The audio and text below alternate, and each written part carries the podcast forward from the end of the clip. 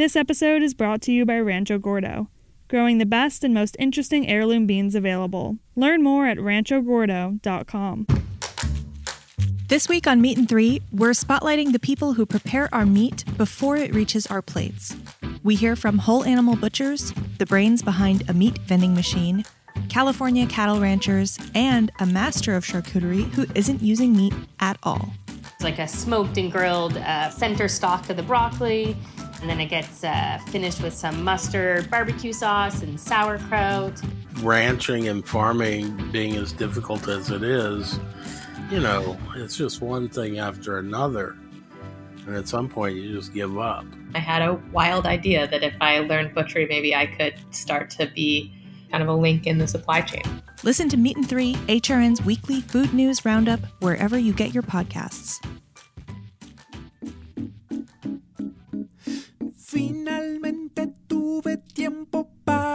Escribir canciones en mi cuarentena, en mi cuarentena. Descansé del ruido de la calle y de los trancones en mi cuarentena, en mi cuarentena. Aprendí a cocinar patatas en el horno. Juan Andrés Ospina, músico colombiano, bienvenido a Bon Limón Radio. Es un placer por fin haber conectado contigo. Lo mismo, Diego y Mari, qué bueno estar acá por fin haber podido cuadrar algo. Fue necesario una pandemia para poder sacar el tiempo, ¿ah? Qué locura. Siento que en los últimos años nos encontramos en aeropuertos, eh, después de algún show tuyo, siempre como, como en esa velocidad vertiginosa de las vidas que estábamos viviendo. Cuéntanos cómo ha sido como esta etapa para ti. Pues ha sido una etapa, bueno, eh, rara, obviamente, para como igual para todo el mundo. Digamos, en términos laborales fue bien, bien extraña, pues porque yo tenía un montón de conciertos, justo tenía un montón de conciertos buenísimos alineados para estos meses y claro, se canceló todo. Iban a ser como los mejores seis meses laborales de, en mucho tiempo. Tenía un concierto con mi Big Band acá en Colombia, después teníamos una gira en Europa con Sofía, súper chévere. Este, bueno, muchas cosas así muy interesantes y bueno, todo eso se canceló. Pero no ha sido, digamos, ha sido una época muy creativa. No ha sido difícil, digamos, para mí navegarla porque también estoy muy acostumbrado a estar en la casa. Y... de dar clases mientras esto pasa en Pues obviamente tiene cosas raras. Por ejemplo, ahora estoy grabando muchas canciones y haciendo música así en la casa, pero extraño muchísimo eh, tocar con músicos de verdad. Pues digo, tocar en, en vivo con músicos ahí al tiempo, ¿no? Porque en este momento lo estoy haciendo muy como compongo una cosa y le mando una pista a un amigo bajista que está por ahí en, ot- en otro país o en otro lado y él graba algo y después me lo devuelve y es como todo un proceso súper demorado, algo que uno hace en un estudio en 20 minutos cuando uno está en su casa así a distancia, a lo mejor son dos días. Claro, un proceso muy diferente desde el punto de vista técnico y también como que, como de ritmo propio, ¿no? Como debe cambiar un montón. Sí, totalmente. Y, y muy como, pues este cambio drástico que, que tuvimos todos como hacia el mundo digital, ¿no? Pues es una transición que tiene un montón de cosas que son chéveres porque obviamente esto nos está enseñando a todos un montón de herramientas que vamos a poder utilizar ya para siempre. Hay un montón de cosas que ya no, ya no hay vuelta atrás, pero también eh, cansa un poquito, ¿no? Porque es todo como muy aparatoso, cada uno quiere hacer un concierto online y siempre hay problemas de audio. Tiene cosas buenísimas porque uno de repente puede contactar- conectar con gente que quizás no, no podría venir a un concierto de uno, pero, pero siempre están los miles de mensajes, no sé, oye, no entiendo, ¿qué pasa? No me puedo loguear. Retomé los libros que hay en mi mesa de noche. Descubrí que puedo estar tranquilo. sin Bueno, pero has estado creando un montón de cosas y la canción del principio de este episodio en mi cuarentena, cuéntanos de esa creación y que además le ha dado la vuelta al mundo, ha sido increíble. Pues sí, como eh, esa, es- he haciendo un montón de canciones como creativas, que eso, eso es de lo que más me ha gustado de esta, de esta época, es no tener compromisos con nadie más, entonces he podido buscar un montón de temas y decir, bueno, ¿cuál, que, eh, hagamos este tema o este otro, y entonces en ese momento pensé, bueno, hagamos una canción sobre la cuarentena. En verdad, lo, la- la- lo que fue la composición de la canción, yo creo que la hice como en 10 minutos, una canción muy rápida de componer, pero después el proceso de, bueno, la maqueta, un teclado, después se la mandé a un amigo baterista que vive en Nueva York, le dije, ¿por qué no entras acá? Entonces hay un momento de la canción en el que yo digo que invité a mis amigos a que graben desde su casa. Y ahí mismo entra mi amigo tocando, grabando su batería que tiene un estudio en su casa, entonces suena súper bien. Y el bajista en Argentina, en Buenos Aires. Y fue chistoso porque le dije a los dos, pónganse como si estuvieran haciendo alguna cosa de la casa y entonces el, el baterista puso una olla encima del redoblante como si estuviera medio cocinando mientras tocaba. No, Y el buenísimo. bajista se puso ahí como en medio de, del de los juguetes de la hija. Y nada, la letra es una melodía como súper repetitiva. Creo que también inconscientemente lo hice un poco, y sobre todo en ese momento era como el clímax de, de la cuarentena, ¿no? Como que nadie podía de verdad salir a la calle a hacer nada. Entonces, eh, y tiene como una cosa medio muy repetitiva la melodía, como, es como muy tonta la melodía porque estoy diciendo lo que, lo que hago en la casa con una melodía súper básica, súper repetitiva.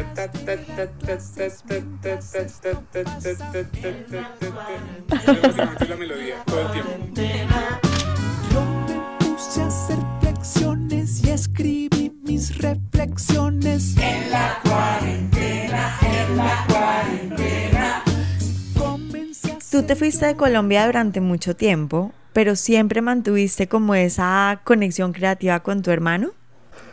Sí, o sea, con mi hermano fue... mm, sí, yo me fui de, de- de Colombia en el 99, o sea, yo estuve muchos, muchos años por fuera, pero a partir del 2010 comencé a venir y a- a pasar temporadas acá. Y mi hermano también estaba viajando y, apenas, y cada vez que nos encontrábamos buscábamos como algún momento para, para hacer algo juntos. Todo esto, digamos, a partir del, de una canción que le hicimos a una prima nuestra para su matrimonio, una canción eh, que se llamaba Inténtalo Carito.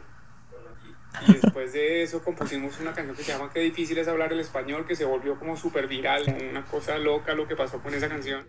Yo viajé por distintos países, conocí las más lindas mujeres, yo probé deliciosa comida, yo bailé ritmos muy diferentes. Entonces ahí nos invitaron a algunos shows y digamos que durante esos ocho años, que justo hace poco hicimos un video celebrando el octavo aniversario de esa canción, que está en YouTube por si lo quieren ver. Ujú. eh, Claro que donde sí. contamos un poco la historia del grupo y de esa canción. Pero a partir de ese momento, pues yo cada vez que estaba en Colombia eh, buscábamos momentos para componer y, y entonces pues sí, fuimos haciendo cosas muy intermitentemente durante todos estos años, pero ahí se mantuvo el vínculo creativo, digamos, de este proyecto.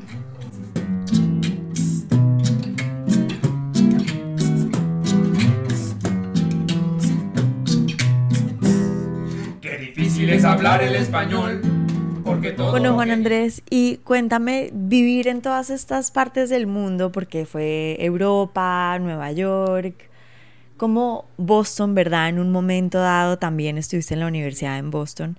¿Cómo crees que eso como que le dio forma a tu carrera como artista?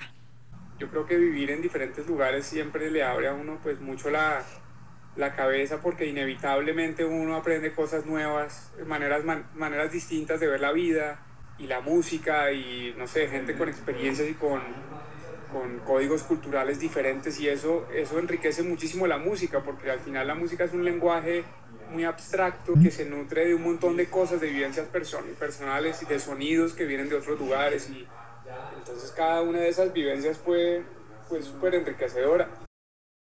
Juan Andrés, si nos puedes describir, ya que estamos un poco melancólicos en esta época, añorando tantas cosas, un concierto que para ti haya sido épico en tu carrera, por el sentimiento, por la importancia, por lo que sea, como si puedes como llevarnos a ese escenario y contarnos un poco de cómo fue.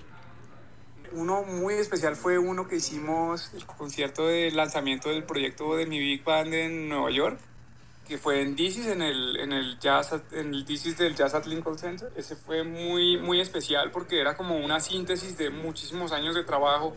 Me acuerdo cuando recién me, me mudé a Nueva York, pues siempre estaba como debatiéndome entre estos como ideas de proyectos locos, enormes que tenía en la cabeza y por otro lado como una realidad pues durísima económica donde hasta ahora estaba entrando, conociendo gente, y era como parecía demasiado lejano algo así. Y, y tener pues en el, en el DC's una banda de, no sé, 22 músicos increíbles con súper buena onda, presentando un disco que me llevó también varios años tocar. Paquito de Rivera también estuvo y tocó con nosotros. Lucía Pulido, Sofía Ribeiro, con la sala llena, o sea, la gente se quedó por fuera y, y, y muy, muy, buena energía. Fue, fue como un concierto muy especial por todo lo que significaba. Está la chucha. En Colombia el mal olor de las axilas es la chucha. Mientras tanto en Uruguay a ese olor le dicen chivo. El diccionario define al chivo como una cabra con barbucha. Y cambiando una vocal, la palabra queda chucho. Y chucho es un perrito en Salvador y Guatemala. Y en Honduras es tacaño. Y a Jesús le dicen chucho con tantas definiciones como se usa esa pucha palabra.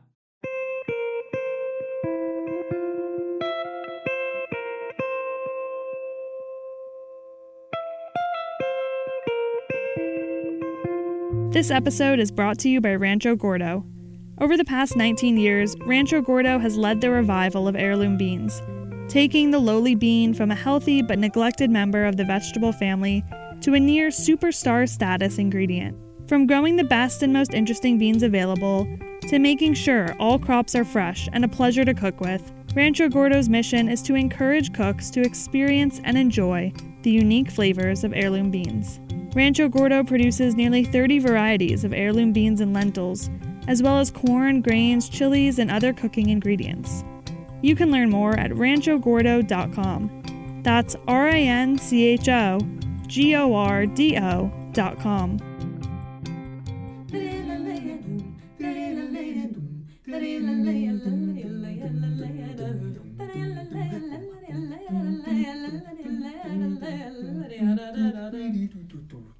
Entre sombras misteriosas. Sofía Ribeiro, queremos decir a nuestros oyentes, es eh, partner eh, de Juan Andrés, con quienes hemos estado hablando, y es eh, compositora y es música de Portugal, de música brasilera, de jazz, talentosísima. Y la última vez que nos vimos, Sofía, fue en la casa de Mariana hace mucho tiempo aquí en Nueva York. Sí, hace años. No sé cuántos, pero sí, fue hace bastante tiempo. Bueno, y desde ahí llevas viviendo unos años en Colombia. Cuéntanos cómo ha sido esa experiencia de vivir en América Latina y en Colombia en particular. Mm, Nos fuimos de Nueva York el año pasado, en verdad. O sea, pasó un poco más de un año. Ah, y pues a mí me ha, me ha gustado mucho. Es bastante familiar igual porque yo había pasado temporadas acá en Colombia. Incluso alguna- algunas de las temporadas fueron largas. Una vez estuvimos cinco meses acá.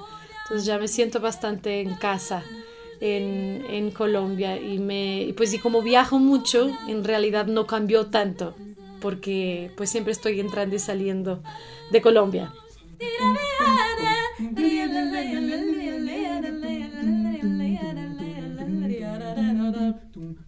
Ciganos verdes, ciganos, deixa-me com esta crença. Os pecados têm 20 anos, os remorsos têm 80. Se o meu sangue não me engana. Te preguntaba eso y era eh, sobre los viajes, porque alcanzaste a lanzar el, el tercer álbum el, año pasado, en el 2019, Lunga, y ¿qué, qué tanto has podido viajar con ese álbum o qué tanto no has podido viajar con ese álbum? Sí, es más la segunda pregunta.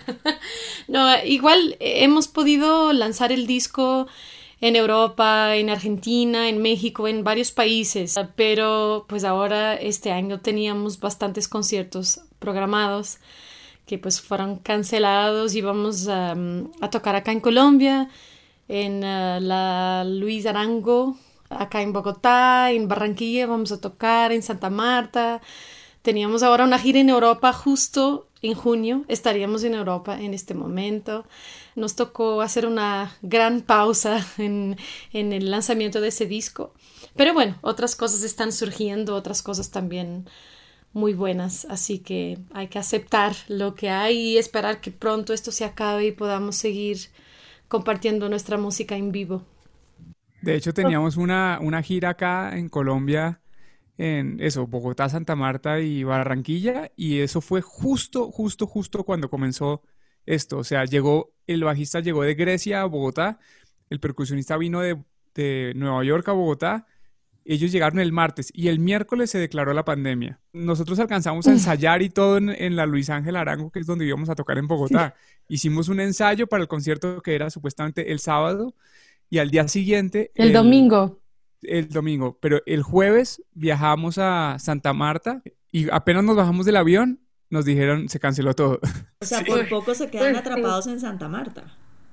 Sí, ¿no? Sí, de hecho, después poco. de eso fue como intentar hacer todo lo, lo más rápido posible para que Petro se devolviera hasta Atenas. Es que, o sea, Petro se demoró 24 horas viniendo hasta acá. Se fue tenaz. muy, muy triste, muy triste, de verdad, fue, fue duro.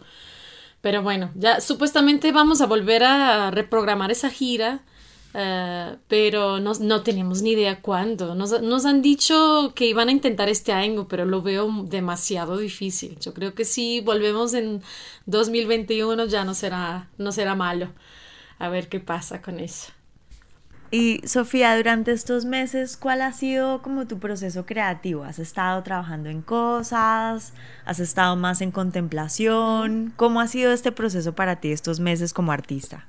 Mm, la verdad han sido muy importantes en mi vida y en mi carrera. Fue, ha sido muy sorprendente esta época, esta temporada, porque yo, yo estoy muy acostumbrada a viajar todo el tiempo. Entonces casi nunca estoy más que, no sé, tres semanas, un mes en un lugar. Y entonces incluso tengo esa tendencia de siempre querer estar viajando. Es un poco mi naturaleza, pero esta cuarentena me obligó a quedarme, pues ya, ya estamos, no sé, ya pasaron tres meses, ¿no? De estar en un lugar, en el mismo apartamento, o sea que esto es bastante especial para mí. Y ha sido una época muy creativa, yo diría que la época más creativa de mi vida, porque he empezado a escribir canciones nuevas, que era algo que yo no hacía hace dos años, casi no lograba terminar ninguna canción. Y, y de repente tengo, pues, no sé, ya, ya voy en creo que unas 13 canciones nuevas. O sea, de verdad muy, muy loco porque las canciones empezaron a salir así muy rápidamente, con una velocidad que no me había pasado. Yo creo que ha sido un poco una, pues, la combinación de estar en el mismo lugar y no poder ir a, ningún lado y una necesidad de expresarme, de compartir mi música con, con la gente.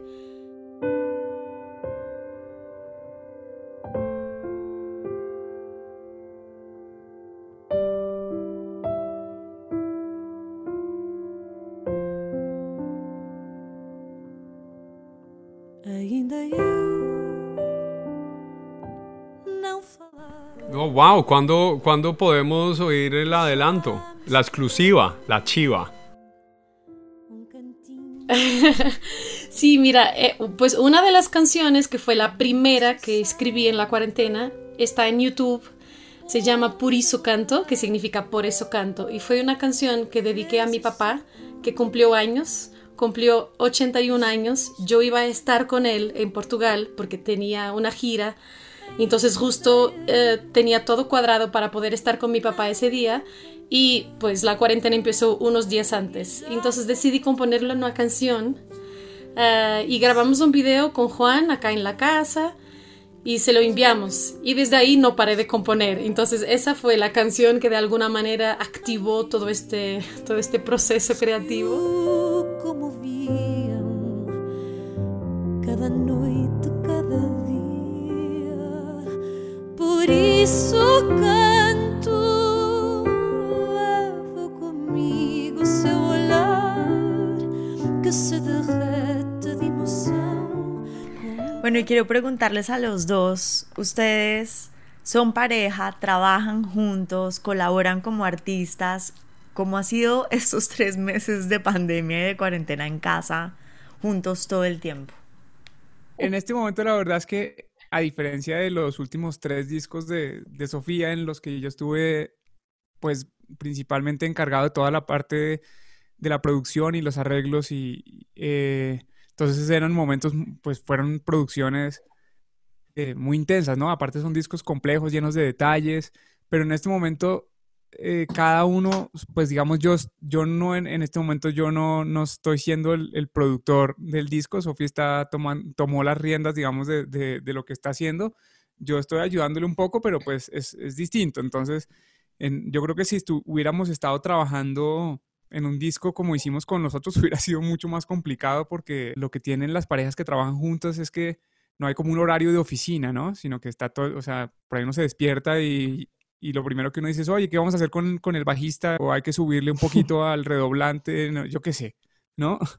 Sí, no, totalmente de acuerdo. Yo creo que incluso ha sido una dinámica que ha funcionado muy bien. Hemos estado muy tranquilos, pues eh, muy enfocados en crear y en, y en trabajar, pero cada uno en su, en su, espacio haciendo sus cosas y a veces sí hacemos cosas juntos también, pero muy equilibrado. La verdad, yo creo que la hemos pasado bastante bien. Pues ahora ya, a mí personalmente ya me está cansando no, no es cansando estar con Juan, no, es cansado de la situación de no poder salir, de no poder uh, ir a otro lugar, ir al campo, uh, me hace mucha falta la naturaleza, uh, pero, pero en verdad pues hemos, la hemos pasado muy bien por, por estar tan enfocados y tan motivados con lo que estamos haciendo y también pues compartiendo toda la parte de estar los dos acá y de cocinar y de ver películas y de pues disfrutar también de tiempo de pareja y después cada uno en su espacio trabajando en sus cosas. O sea, ha estado muy bien, la verdad.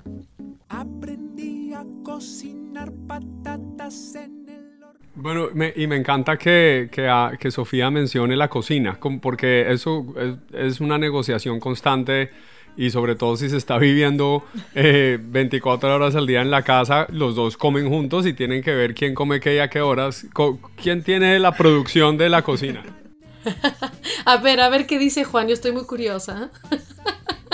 hay, hay, hay momentos, Sofía se dedica más, ¿no? Yo soy como más práctico, estoy como enfocado y hay, muchas veces quiero resolver, entonces eh, por ahí sí estoy trabajando en algo mío, me da poco de pereza estar, no sé, toda la tarde de repente cocinando algo, pero Sofía sí se ha puesto a aprender a hacer pan y a hacer un montón de cosas que, que, ha sido chévere, pero de vez en cuando a mí también me da por ah, decir, bueno, voy a cocinar algo rico, entonces me dedico unas buenas horas. Pero bueno, estamos siempre como ahí, eso, eh, esa negociación también va entre, si uno hace algo rico, pues hacer mucho para que, no sé, la próxima vez no haya que cocinar.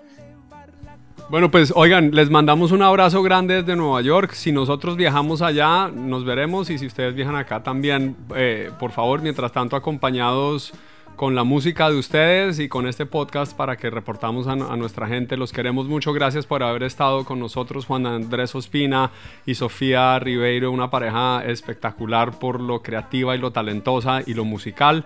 Eh, un abrazo fuertísimo y gracias por estar en Buen Limón Radio. A ustedes, Mari y Diego, muchísimas gracias y que ojalá que de verdad que nos veamos pronto. Mil gracias y, sí. y, y nos vemos. This program is powered by Simplecast. Thanks for listening to Heritage Radio Network. food radio supported by you. For our freshest content and to hear about exclusive events, subscribe to our newsletter. Enter your email at the bottom of our website, heritageradionetwork.org. Connect with us on Facebook, Instagram, and Twitter at heritage underscore radio. Heritage Radio Network is a nonprofit organization driving conversations to make the world a better, fairer, more delicious place. And we couldn't do it without support from listeners like you. Want to be a part of the food world's most innovative community? Rate the shows you like, tell your friends, and please join our community by becoming a member. Just click on the beating heart at the top right of our homepage. Thanks for listening.